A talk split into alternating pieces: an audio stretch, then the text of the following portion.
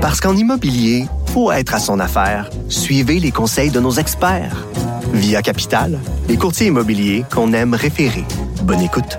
Radio. Préparez vos questions. Cube Radio vous offre les services juridiques d'avocats sans frais d'honoraires. Appelez ou textez. 187 Cube Radio. Cube Radio. 1877 827 2346. Bonjour, euh, je suis reparti, désolé, j'avais un petit délai. Euh, je reviens une intervenante en santé mentale critiquée pour avoir révélé des confidences de Bissonnette. Euh, on a parlé au journaliste Nicolas Lachance qui nous explique la situation qui semble très problématique parce que dans ce domaine-là, la confidentialité est importante et on voulait en savoir plus, connaître comment ça fonctionne exactement. Quand un patient va donner des confidences, est-ce que ça peut se retrouver en cours et être contre nous? Donc, je reçois le docteur Gilles Chamberlain. Bonjour, euh, docteur Chamberlain. Bonjour. Merci d'être là. Euh, c'est ça, vous avez euh, suivi cette nouvelle-là. Euh, ben, vous étiez expert aussi au procès Bissonnette. Et par contre, comment vous voyez ça, la, ce que révèle le protecteur du citoyen en lien avec la confidentialité de, de ces intervenants-là? Il y, a, plusieurs choses. Il y a, un aspect dont on n'a pas tenu compte jusqu'ici, puis je pense qu'il est important.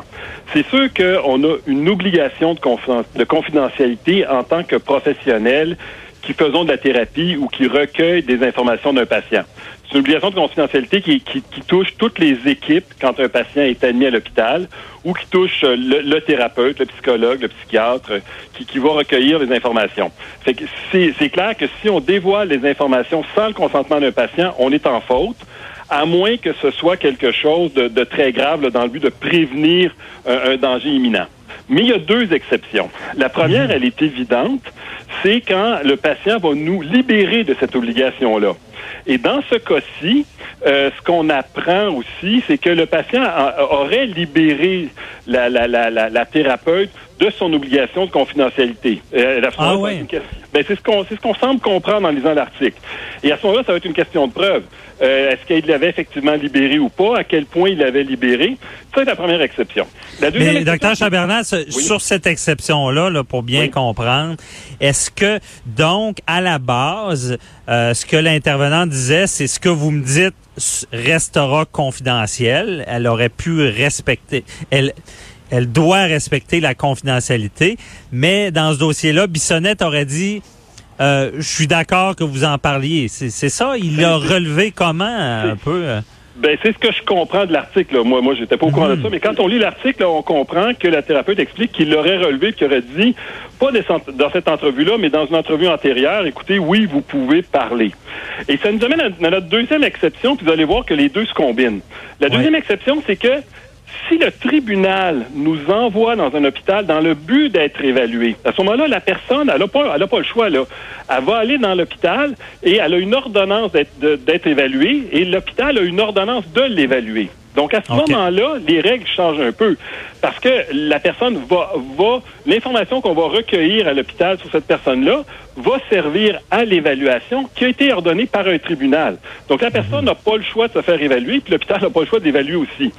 Le problème, mais c'est ça, l'évaluation peut être déposée parce que, mais moi, ce que je vois, par contre, c'est si un, patient est évalué, je pense qu'il comprend bien que tout ce qu'il va dire sera dévoilé au, juge ou au, au tribunal. Est-ce ben que euh, est-ce que dans ce cas-là, il y, a un problème là? Ben, ben c'est ça. C'est pour ça que euh, nous ici à Pinel, on, on, on, rajoute un élément de, de, de, de, sécurité, dans le sens que, oui, c'est clair que si la personne a été envoyée ici par le tribunal pour être évaluée, mais c'est évident que l'information qu'on va avoir à l'hôpital va servir à l'évaluer. Puis c'est une évaluation qui peut être aussi contre le gré du patient. C'est pas tous les patients qui veulent être évalués quand ils sont envoyés par la cour. Donc, c'est clair que les, tous ceux qui vont rencontrer le patient ont une obligation de recueillir de l'information et de fournir au tribunal la meilleure opinion possible. Donc, habituellement, ce qu'on fait, on, s'assure de le redire au patient. On va dire, regardez, vous êtes aussi soigné dans l'hôpital. C'est vrai qu'on va vous donner des médicaments, c'est vrai qu'on va vous faire de la thérapie, il va y avoir un milieu de thérapie, donc vous êtes aussi un patient. on est à cheval sur les deux. Vous êtes aussi un patient, mais à la base, on vous a envoyé ici pour vous évaluer. Donc, toute l'information qu'on va recueillir peut être utilisée pour faire le rapport. Souvent, on le précise ça au patient. Mais même si on ne le précise pas, à la base, le patient est obligé d'être là pour subir cette évaluation-là. Parce qu'elle est ordonnée par le tribunal. Ben oui. Et dans le cas de M. Bissonnette, c'est sûr qu'il y a des patients qui ne le comprennent pas. Il y a des patients qui sont totalement psychotiques, là, qui savent même pas où ils sont. Fait que c'est sûr que de faire cette mise en garde-là, ça, vaut ce que ça vaut. Mais dans le cas de M. Bissonnette, de ce qu'on peut en comprendre, au début, il disait qu'il se souvenait de rien. Il a fini par dire c'est pas vrai que je me souvenais de rien. Donc, il, semble comprendre dans quel contexte il est, puis que ça sert aussi dans un contexte d'évaluation. Et, à ce moment-là, c'est difficile de reprocher aux gens qui ont, qui ont, comment je ça, euh, qui ont répondu à l'ordonnance du tribunal, soit de l'évaluer, puis d'utiliser toute l'information pertinente pour l'évaluer. Parce que sinon, on tomberait dans un autre problème. On aurait de l'information qui pourrait être extrêmement pertinente, qui est sortie sur l'unité, puis dont on se servirait pas pour faire le rapport. On pourrait, se faire taxer d'avoir induit le tribunal en erreur en n'utilisant pas toute l'information non plus. C'est pour ça que c'est délicat là, quand le, patient est à la fois un patient qu'on traite, mais aussi quelqu'un qui est évalué contre son gré par la Cour. Oui, je comprends. Mais moi, j'en reviens parce que vous, vous êtes euh, vous êtes souvent devant les tribunaux euh, à donner votre opinion. Vous connaissez ça. Euh, dans un sens, c'est que vous croyez pas que le, les confidences qui sont données à un, une spécialiste comme ça, une intervenante ou même à un médecin, peuvent en revenir à, vraiment à, faire que la personne qui a pas témoigné euh, finit par témoigner puis révéler des choses. Euh, dans le fond, on fait indirectement ce qu'on n'a pas fait directement, faire témoigner euh, l'accusé. Absolument. Ça, ça, je suis tout à fait d'accord avec vous. Là. Et, c'est là que c'est à l'accusé de décider à quel point il participe ou pas à l'évaluation. Mais à partir du moment où un hôpital et tous les gens qui travaillent reçoivent une ordonnance du tribunal d'évaluer cette personne-là, euh, ils sont coincés aussi. Si jamais de l'information sort, est-ce qu'ils vont dire on n'en tiendra pas compte, puis on va faire un rapport qui est faussé? Euh, ça, ça, devient délicat. là. Euh, c'est pour ça que maintenant, on, avise le patient, mais, mais c'est clair que quand, quand quelqu'un est à la fois un patient face à qui il faut garder la confidentialité, mais aussi quelqu'un qui n'a pas le choix d'être là, que le tribunal lui ordonne de se faire évaluer, mais il y a aussi, il y a aussi une obligation, ce patient-là. Il n'y a pas juste des droits à la confidentialité. Non, je comprends.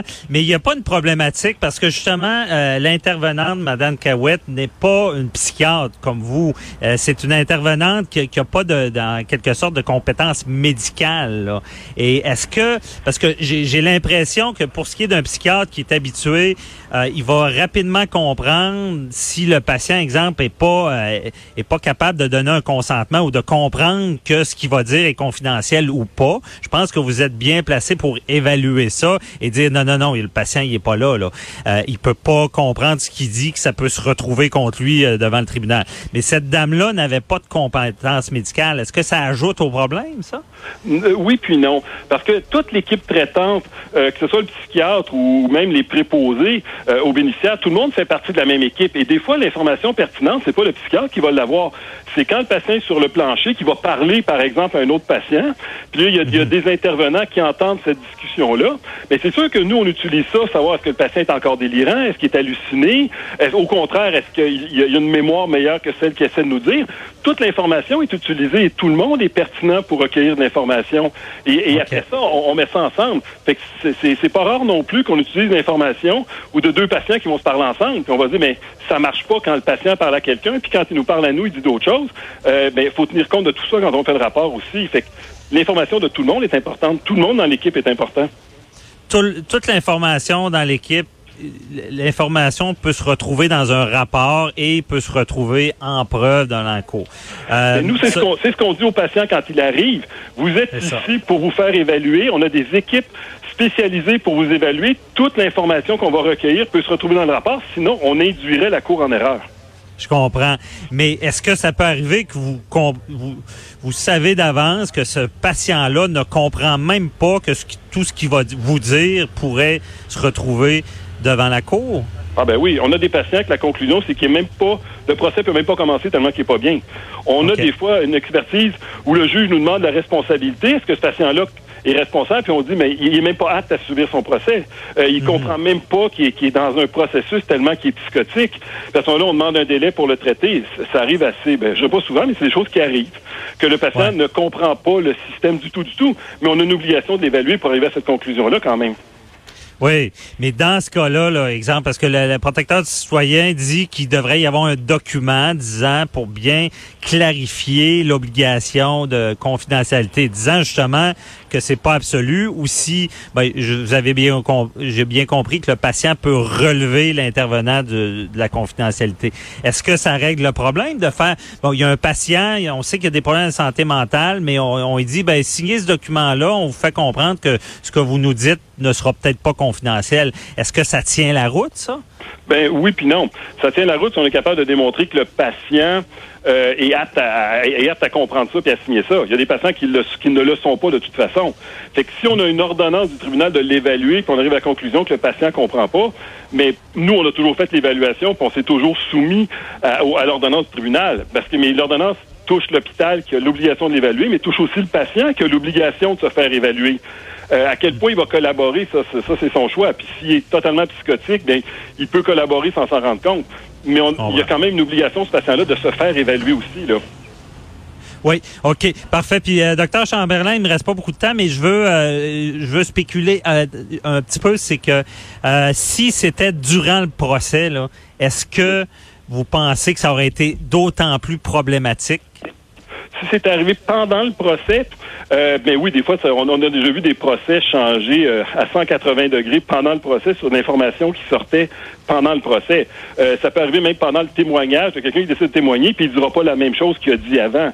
Euh, des procès ouais. qui changent en cours de procès, ça arrive. Là. Mais, mais dans le fond, il y a eu une confidentielle. Je pense qu'il y a un peu une confusion. Est-ce que Bissonnette savait si c'était confidentiel ou pas? On était sur la, la, représentation sur la sentence, donc la conséquence n'est pas euh, une condamnation parce que c'est pour déterminer la peine. Mais si ce genre de choses-là arrive au procès, il y a une confusion et il y a des déclarations de fait à un expert et ça condamne une personne, c'est problématique.